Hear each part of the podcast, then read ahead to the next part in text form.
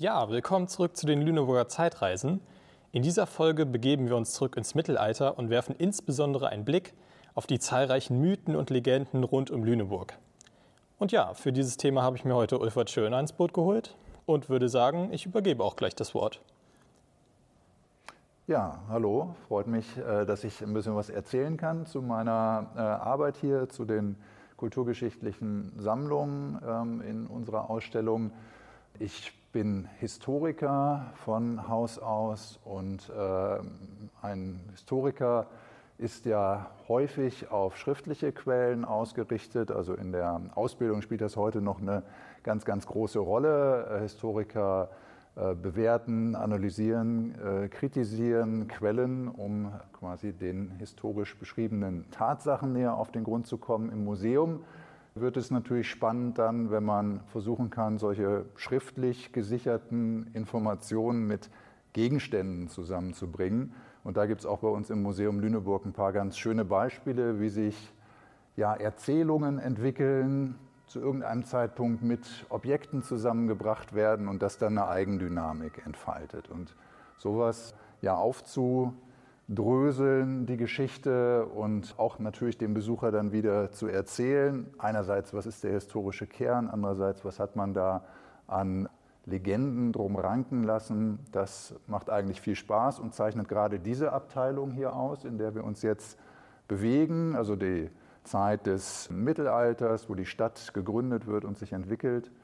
Die kulturgeschichtlichen Ausstellungsstücke, die gehen aber natürlich noch viel weiter durch das Haus, also im Grunde bis in die Gegenwart. Wir haben da die ganzen Entwicklungen der frühen Neuzeit, das veränderte Weltbild äh, und die Geschichte des 19. und 20. Jahrhunderts natürlich auch noch, äh, was in den Bereich der kulturgeschichtlichen Sammlung des Museums fällt. Aber genau, jetzt sind wir hier in äh, der Ausstellung Gründen und Bauen, die Stadtmythen, die Gründungsgeschichten und ein zentraler Einstiegspunkt dafür ist die Lunasäule. Wer hat mich geweckt? Ich sehe schon, ihr wollt herausfinden, wer ich bin. Aber seid gewarnt, an mir haben sich schon viele die Zähne ausgebissen. Mich nennen sie die Luna-Säule. Seit Jahrhunderten erzählen sie tolle Geschichten über mich und rätseln darüber, wie ich hierher gekommen bin, in dieses Lüneburg. Okay, also was hat denn jetzt genau diese Luna-Säule mit einem Mythos zu tun? Ja, also wir sehen hier eine ja, etwa 2,60 Meter hohe Steinsäule, die in Lüneburg seit dem Mittelalter vorhanden ist. Die hat immer wieder neue Mythen und Legenden und Erzählungen auf sich gezogen. Dazu muss man wissen, Stadtgründung von ganz wenigen Ausnahmen abgesehen, äh, gerade auch hier in Norddeutschland, sind immer relativ undokumentiert vonstatten gegangen. Also es gab keine Stadtgründungsbefehl, keine Stadtgründungsurkunden, ein paar Ausnahmen gibt es, aber in Lüneburg wissen wir nur, wie sich die Stadt nach und nach entwickelt hat und haben irgendwann eine erste Urkunde.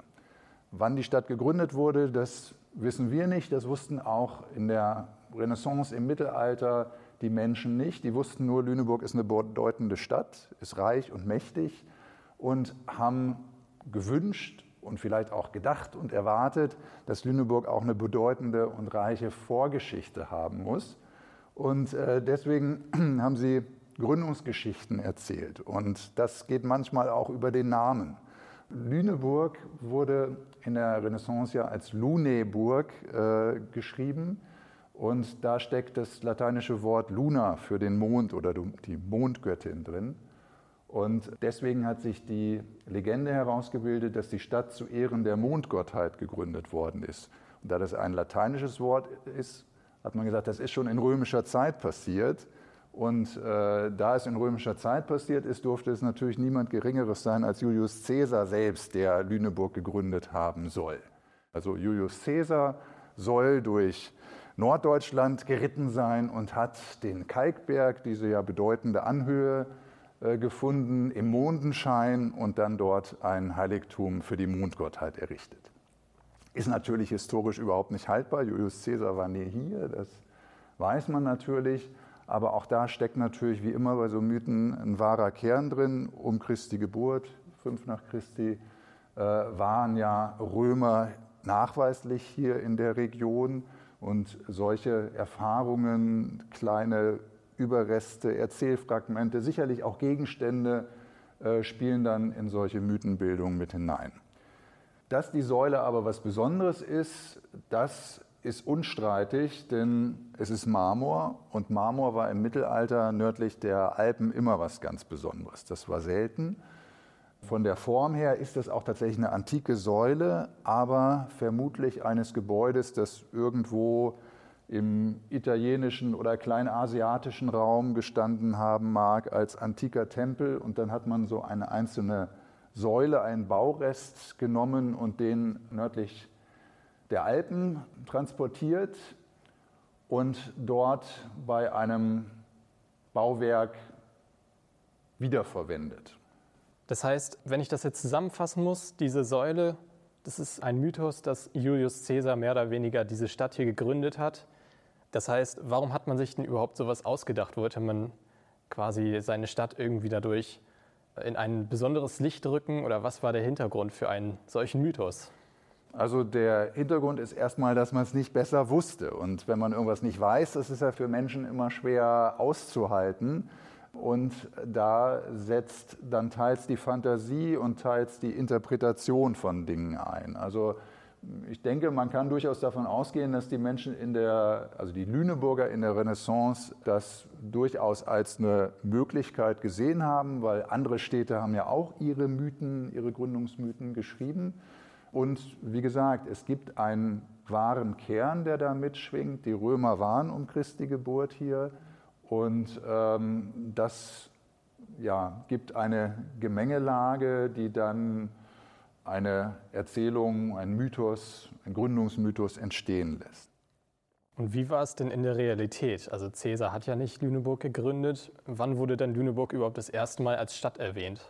Ja, das ist genau die richtige Frage, wie äh, Historiker auch dann daran gehen. Ähm, man versucht sozusagen alles, was nicht Fakten belegt ist, äh, wegzustreichen und kommt dann zu irgendeinem Datum mit der ersten Erwähnung der Stadt.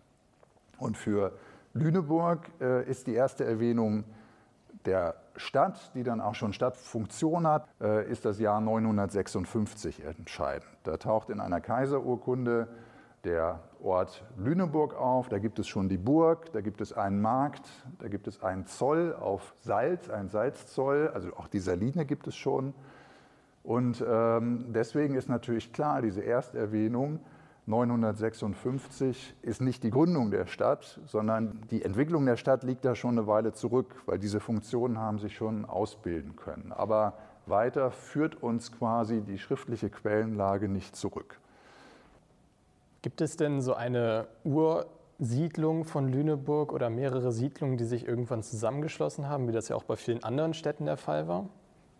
Ja, tatsächlich ist das in Lüneburg so, dass es einzelne Siedlungen gibt, nach den verschiedenen Funktionen auch, die ich gerade schon erwähnt habe, die Saline, die Burg, die Marktfunktion. Und das wird ja, wenn man durch die Stadt geht oder auch Stadtführungen besucht, wird das ganz häufig in diesem Dreiklang äh, zusammengefasst. Mons, Pons, Fons, also der Berg, Mons, lateinische Wort für den Berg, ähm, Fons, die Quelle, also die Sohlequelle, die Saline und Pons ist die Brücke. Das bezieht sich auf einen Siedlungsteil an dem Ilmenau-Übergang, ähm, wo auch früh schon eine Kirche mit einer gewissen Zentralitätsfunktion greifbar ist, wo es einen Markt gibt. Ähm, und diese drei unterschiedlichen Stadtteile gibt es auf jeden Fall um das Jahr 1000. Und wir haben hier in der Ausstellung auch eine Karte, äh, wo sich jemand hingesetzt hat und versucht hat, diese Siedlungskerne mal äh, für das Jahr 1000 aufzuzeichnen. Da sehen wir eben, dass es um die Burg herum eine Siedlung gibt. Das ist die eigentliche Siedlung Lüneburg, die dort im Schutze der Burg wächst. Dann gibt es einen eigenen Bereich rund um die Saline. Das ist anfangs eine eigene Siedlung, die miteinander verbunden sind. Und dann gibt es an der Ilmenau einen Ort mit der großen ähm, Kirche, die Vorläuferbauwerk der heutigen Johanneskirche. Und äh, dieser Ort heißt Modestorpe. Und diese drei Orte wachsen dann im 13. Jahrhundert erst zusammen, indem die Flächen dazwischen also was wir heute als Bäckerstraße etwa kennen und die Flächen um das Rathaus, die werden im 13. Jahrhundert dann relativ planmäßig bebaut und da wächst Lüneburg also wirklich zu einer großen äh, und mächtigen Stadt und der Name Lüneburg wird sozusagen auf dieses ganze Gebilde übertragen. Und der Dreiklang ist natürlich immer sehr hübsch und griffig, aber man vermutet, dass es auch in dem frühen Stadium schon einen vierten Siedlungsteil noch gab, da wo wir heute ja, den Stint etwa haben ähm, und die Straße auf dem Kauf und ähnliches. Also dass es dort schon eine Hafensiedlung früh gab, sodass wir also hier zentrale Funktionen einer mittelalterlichen Stadt anfangs in einzelnen Siedlungsbereichen haben und dann im 13. Jahrhundert auch mit bestimmten Rechten, die von den welfischen Herzögen hier an die Stadt übergeben, abgetreten werden, bestimmte Privilegien, Freiheitsrechte, wächst das Ganze zu einer Stadt zusammen, die dann eine mächtige Stadt des Mittelalters wird. Ja, du hast ja gerade auch die drei Begriffe Mons, Pons und Fons erwähnt. Ähm, jetzt sehe ich hier gerade so einen Grenzstein mit genau diesem Zeichen, wie man sie auch an vielen Gullideckeln in Lüneburg eben sieht. Ähm, ja, was hat es denn damit auf sich? Ja, da hast du schon genau den Überschlag äh, gemacht von Mons, Pons, Fons, von diesem Dreiklang zu dieser sogenannten Stadtmarke Lüneburgs. Und das ist auch so ein typisches Beispiel dafür, dass man Dinge, die man weiß und kennt, historisches Wissen und Gegenstände, Zeichen, wo man die Hintergründe nicht mehr so genau weiß, irgendwann zusammengebracht hat.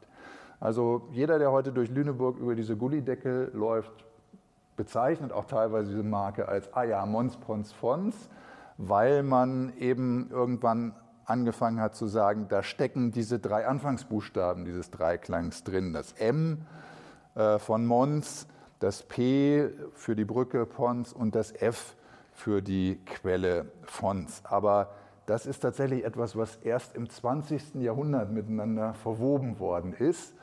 Ähm, diese Marke ist erstmal so ähnlich wie das im Mittelalter üblich ist, so ein Besitzerzeichen. Es gibt so Hauszeichen, wo äh, Häuser mit dargestellt sind, Eigentum von Gegenständen markiert wird und die Stadt war natürlich auch Eigentümer von vielen Gegenständen, Gebäuden.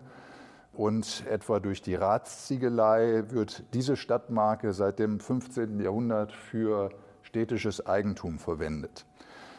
Von Mons Pons Fons ist damals noch überhaupt keine Rede. Das taucht erst im 16. Jahrhundert bei einem Lobspruch auf die Stadt Lüneburg, wird diese Formulierung das erste Mal mit Lüneburg in Verbindung gebracht. Die göttlichen Gaben, die Lüneburgs Reichtum ausmachen. Mons, Pons und Fons. In so einem lateinischen Vers äh, taucht das auf. Und hat aber zu diesem Zeitpunkt überhaupt nichts mit dieser Stadtmarke zu tun. Und noch das ganze 17., 18., 19. Jahrhundert hindurch bringt es niemand miteinander in Verbindung. Im 20. Jahrhundert gibt es eine große Stadtgeschichte, die ein Lüneburger Historiker Wilhelm Reinecke schreibt und er überschreibt sein erstes Kapitel über die Stadtgeschichte auch mit Mons Pons Fons. Und das ist ja tatsächlich, wir haben gerade von diesen drei Stadt Kernen gesprochen, aus denen die Stadt zusammenwächst. Das ist quasi ideal verdichtet in diesem Dreiklang. Und dann ist dieser Dreiklang nochmal ideal verdichtet in dieser Marke, sodass man scheinbar mit so einer Marke die ganze Stadtgeschichte fassen kann. Also da wird aus der ja, Stadtmarke sozusagen Stadtmarketing gemacht. Aber historisch ist das einfach ein ungeklärtes Zeichen. Wir wissen nicht, warum es dieses, ja, man sagt ja auch, es ist ein gotisches A, warum es dieses äh, Zeichen ist. Es hat bestimmte Formen, aber die Hintergründe sind ungeklärt und das muss man auch manchmal einfach akzeptieren. Und welche Rolle hat Lüneburg zu der Zeit eingenommen, jetzt auch im Vergleich zu anderen Städten dieser Region, wie beispielsweise Badowik? die ja auch für damalige Verhältnisse recht groß war. Ja, heute, wenn man ähm, Badowik sich anschaut, ist das natürlich eine sehr viel kleinere Stadt als Lüneburg von der Einwohnerzahl. Aber schon der Grundriss Badowiks äh, ist ein bisschen ungewöhnlich. Es ist ein großer Grundriss. Wenn man dann noch weiter zurückschaut, sieht man, dass es da früher sehr viele Kirchen, äh, kirchliche Einrichtungen gab. Äh, und das hat damit zu tun, dass Badowik ursprünglich sogar der wichtigere Handelsort, der wichtigere Handelsplatz war, eigentlich sozusagen der erste Zentralort hier in der Region. Und diese Funktion hat dann Lüneburg später beerbt. Badowik ist also um das Jahr 1000 ein wichtiger Handelsplatz. Und in der Zeit ist Lüneburg eben vor allem der Produktionsort durch die Saline und äh, der Herrschaftssitz durch die Burg. Aber die Marktfunktion, die wird vor allem in Badowik ausgeübt. Und äh, auf der Burg profitieren anfangs die, profitiert das Fürstengeschlecht der Billunger von dieser Konstellation. Später beerben die Welfen äh, die Billunger und ja, einer der Welfen, der dann doch deutliche Spuren hier in der Region hinterlässt, ist dann der bekannte Heinrich der Löwe, ein welfischer Herzog. Und wie kam es dann dazu, dass irgendwann Lüneburg bedeutsamer als Badowik wurde? Ja, ähm, Heinrich der Löwe, eine Gestalt, die ja in keinem der zentralen Geschichtsbücher fehlt. Geht es häufig dann um seine Rivalitäten mit Kaiser Friedrich Barbarossa. Heinrich der Löwe war Herzog von Sachsen. Das war ein viel größeres Gebiet, als heute Sachsen darstellt, umfasste eben das Niedersachsen, Teile von Westfalen sogar noch, also das alte sächsische Stammesgebiet. Und äh, der war jemand, der auch eine ganz dezidierte Städte- und Handelspolitik äh, betrieben hat. Also er hat unter anderem die Gründung der Stadt Lübeck an der Ostsee gefördert als Fernhandelsplatz und Lübeck hat einen Teil der Funktion übernommen, die Badowik vorher innehatte. Also Badowik als Fernhandelsplatz verliert dadurch, dass Lübeck gefördert wird und die äh, Funktion als regionaler Handelsplatz, die erbt Lüneburg. Auch dadurch, dass Heinrich der Löwe 1189 die Stadt Badowik zerstört und viele auch Badowiker, wie man in den Quellen liest, dann nach Lüneburg übergesiedelt sind und so wird die ja, Funktion als Zentralort dann auf Lüneburg übertragen. Heinrich fördert auch die Entwicklung in Lüneburg durch bestimmte Rechte, die die Stadt erhält. Auch das Zusammenwachsen dieser Stadtkerne im 13. Jahrhundert hat damit zu tun, dass Lüneburg gefördert wird von den welfischen Herzögen. Genau, Lüneburg stand ja eine Zeit lang unter adliger Herrschaft. Das hat sich aber irgendwann geändert. Und um das zu verstehen, gehen wir einmal eine Abteilung weiter. So, jetzt befinden wir uns in der Abteilung Herrschen und Herausfordern. Und ja, wie kam es denn jetzt dazu, dass Lüneburg eines Tages nicht mehr von den Adligen regiert wurde?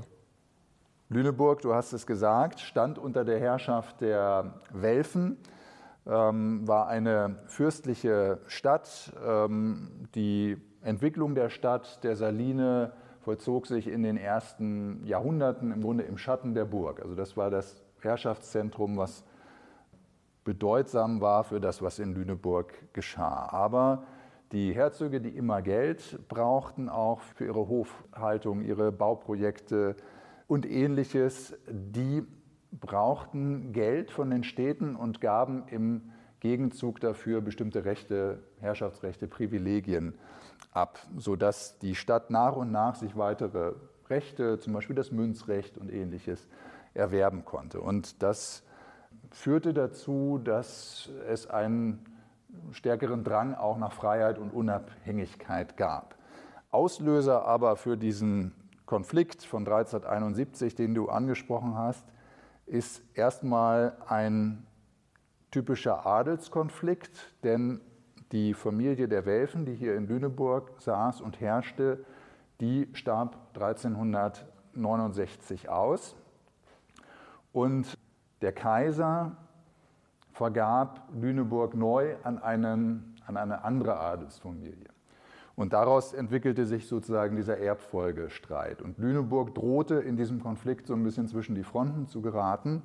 Und was dann 1371 passierte, kann man so im Nachhinein als geschickten Seitenwechsel betrachten. Also die Stadt Lüneburg wechselte die Seiten, entfernte sich von der Welfischen Partei und eroberte in einer Nacht- und Nebelaktion, wenn man den äh, Darstellungen der späteren Quellen glauben kann, eroberten sie die Burg und vertrieben damit die Herzöge aus der Stadt und sorgten auch dafür, dass nach 1371 keine neue Burg mehr Lüneburg dominieren, beherrschen und bedrohen sollte.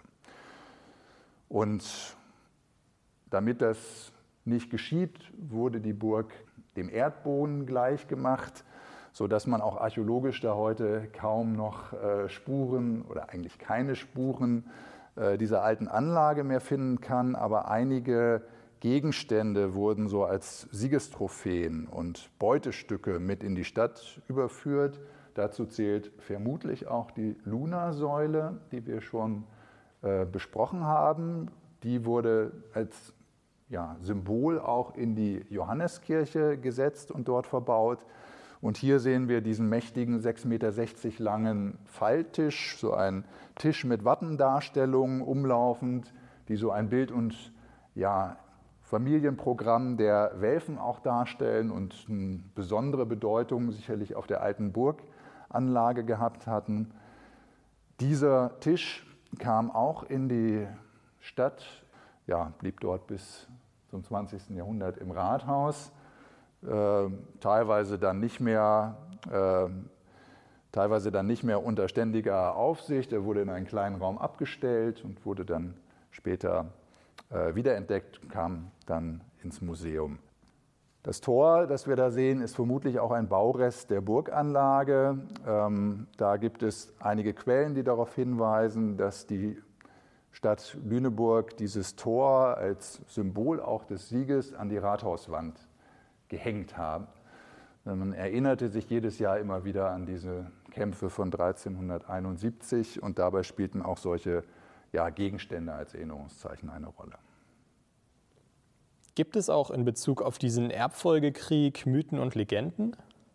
Ja, eigentlich ist eher die Frage, was gibt es da an harten Kern?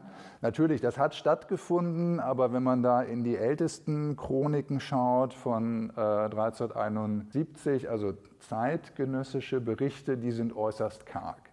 Also in der Zeit ist sowieso noch so ausschmückende Darstellungen sind eher selten.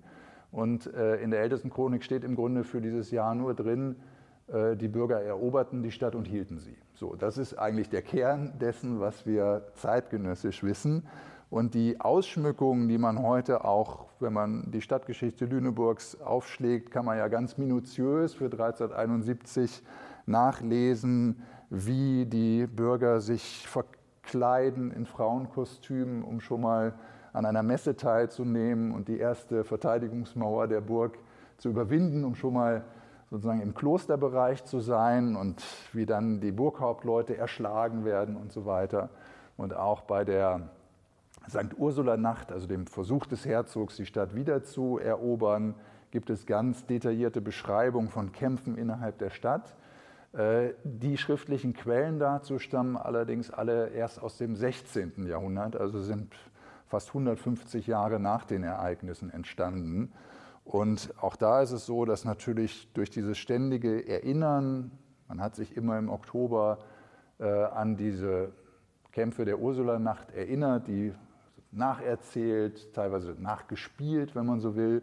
Und dadurch kriegen Geschichten so eine Eigendynamik auch. Also was genau 1971 geschehen ist, ähm, können wir gar nicht genau rekonstruieren. Es gibt natürlich so ein paar Personen, von denen wir wissen, dass sie gekämpft haben, dass sie gefallen sind. Für die sind äh, etwa so Gedenksteine in der Stadt gesetzt worden. Aber auch da überlagert die ja, Ausschmückung irgendwann den historischen Kern. Ja, jetzt, wo du von Geschichten sprichst, die eben damals ganz detailliert aufgeschrieben wurden, hättest du ein Beispiel dafür? Ein gutes Beispiel für diese Legendenbildung ist der sogenannte Bäcker aus der Bäckerstraße. Das ist so eine Terrakotta-Figur, die wir hier sehen, ähm, die von einem Haus in der Bäckerstraße stammt und dort über Jahrhunderte zu sehen war. Und die hat auch in den Erzählungen, hat diese Figur ihren Anteil gehabt an den Ereignissen von 1371. Das soll nämlich der Bäcker gewesen sein, von dem man erzählt, dass er viele Ritter des Herzogs erschlagen hat in diesen Straßenkämpfen, die sich da ereigneten. Also man liest auch in der Giebelinschrift, wo heute eine Kopie des Bäckers zu sehen ist, 1371 in St. Ursula Nacht hat der Bäcker 22 Mann erschlagen. Das ist also eine Figur, die jetzt hier auftaucht als so ein Held dieser Befreiungskriege. Wenn man da aber natürlich auch wieder genauer hinschaut, und das ist es ja immer, man ist einerseits äh, auch im Museum und als Historiker Geschichtenerzähler, andererseits aber natürlich auch immer Detektiv und versucht den Dingen auf den Grund zu gehen, ähm, dann muss man sagen, dass auch diese Geschichte eine Erzählung ist, die viele Jahrzehnte, wenn nicht Jahrhunderte nach den Ereignissen ähm, sich gebildet hat. Denn in den ältesten Quellen ist da von so einem Bäcker nicht die Rede.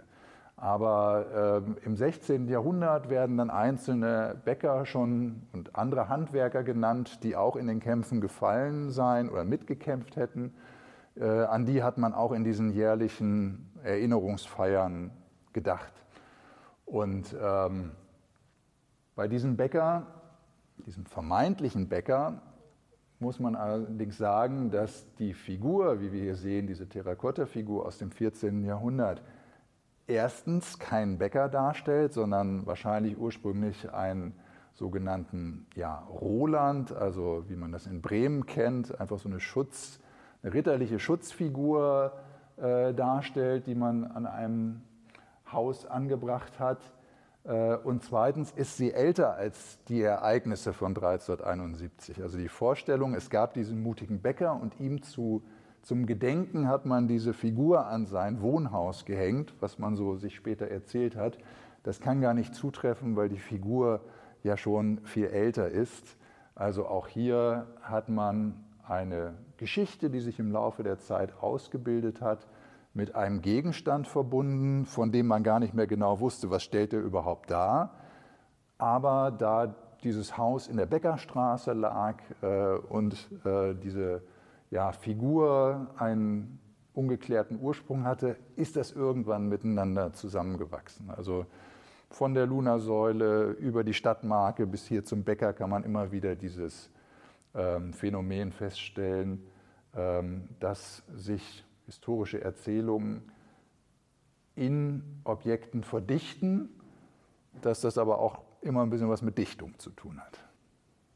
Gut, und mit diesen abschließenden Worten würde ich sagen, beenden wir jetzt hier die Folge. Danke, Ulfert, dass du dabei warst und uns mit vielen Beispielen den Zusammenhang zwischen Mythen und der Realität erklärt hast.